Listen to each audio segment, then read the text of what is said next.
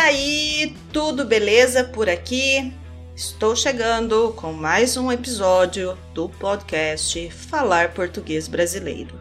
Seguindo o meu roteiro, vou falar primeiro que você pode ter todas as informações que precisa na página falarportuguesbrasileiro.com. Você acessou a página? Viu como está com cara nova? A palavra cara, que eu acabei de dizer, não é para falar sobre uma pessoa. Neste sentido, a palavra cara é para dizer que a página está com um novo layout, uma aparência nova. O material do podcast também está com cara nova. Vocês viram? Ainda não está inscrito para receber o material? Então, acesse a página, preencha o formulário para receber o material todas as segundas-feiras. No conforto do seu e-mail, antecipo as informações sigilosas da página. Mas é segredo? Não pode contar para ninguém. Teremos o blog Como Fala em Português, que está quase pronto para ir ao ar. Você chegou naquele momento de aprendizagem que não sabe mais para onde caminhar? Ou está em um nível intermediário e querendo mais. No dia 15 de julho, vou iniciar um workshop, oficina, como é que se fala em português, sobre crônicas para a compreensão da cultura e do humor brasileiro. A crônica é um gênero textual curto, com situação do dia a dia e humor particular. Você estuda, estuda, e não consegue entender o motivo do brasileiro ser tão assim mesmo, tão brasileiro, venha participar das nossas oficinas. Acesse a página falarportuguesbrasileiro.com para realizar a sua inscrição. Serão quatro encontros e há duas possibilidades de dias e horários. O nosso calendário de atividades, para o segundo semestre está cheio de novidades. Em agosto, teremos oficinas sobre a história do Brasil, as religiões afro-brasileira e a abertura de turma para o preparatório para o exame CELPE-BRAS. Em setembro, teremos oficinas sobre o gênero conto literário.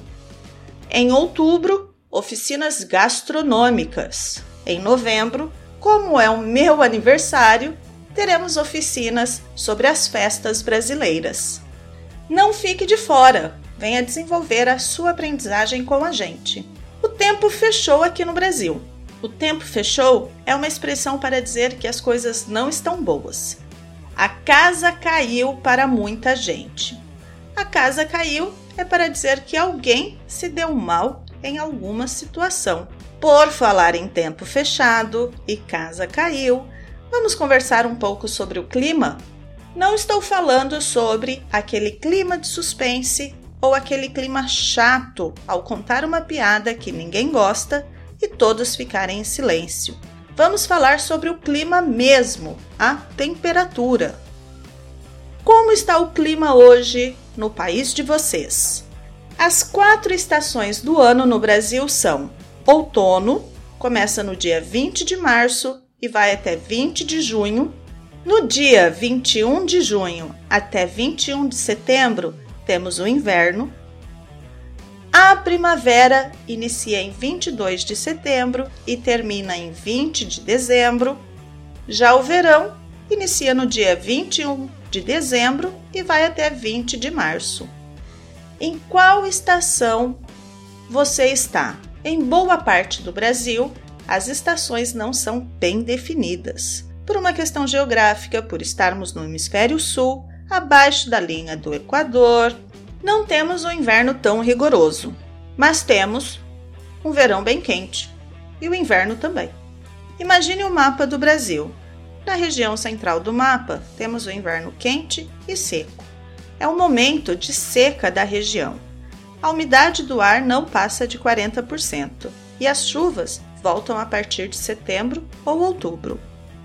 Na região sul, em alguns pontos, durante o inverno, é possível que tenha neve.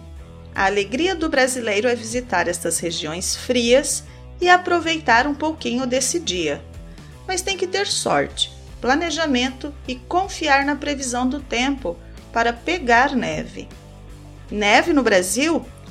Uma fina camada de gelo que cai e chamamos de neve. As temperaturas podem chegar a menos 5 graus Celsius. Então, se você mora em um local frio, pode imaginar o tipo de neve.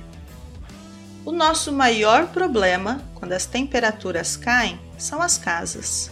As nossas casas não são construídas para as temperaturas inferiores a 10 graus Celsius. Então, sentimos muito frio. Às vezes, é possível passar mais frio dentro de casa do que do lado de fora. Lembro de um aluno que relatou estar passando mais frio em São Paulo do que no país de origem dele. Para falar sobre o clima, você pode usar os verbos fazer ou estar. Por exemplo, faz frio hoje ou está frio hoje. Agora vamos para o vocabulário. Frio. Temperatura abaixo de 15 graus. Sim, isso já é frio para nós. Calor. Temperatura acima de 28 graus. Pode ser usado a palavra quente também com o verbo estar. Nunca diga faz quente hoje. Essa construção não tem sentido. Está calor ou faz calor e está quente hoje muito calor, temperatura acima de 38 graus Celsius, muito normal na primavera, no verão e no outono. Ensolarado quando está muito sol. Depois do sol e antes da chuva, o clima fica nublado. Durante a formação das nuvens para a chuva, temos o vento. Se for muito forte, uma ventania. E os sons são os trovões ainda os raios que podem atingir uma pessoa. Quando chove o dia todo, é chuvoso. Se a chuva for muito forte, temos a tempestade. Já a pancada de chuva é uma chuva forte e rápida. Depois de uma pancada de chuva ou uma tempestade, as ruas ficam alagadas e com uma forte enxurrada, podendo destruir casas e lojas. Depois da pancada de chuva e ao sair o sol, o clima fica abafado e muito úmido.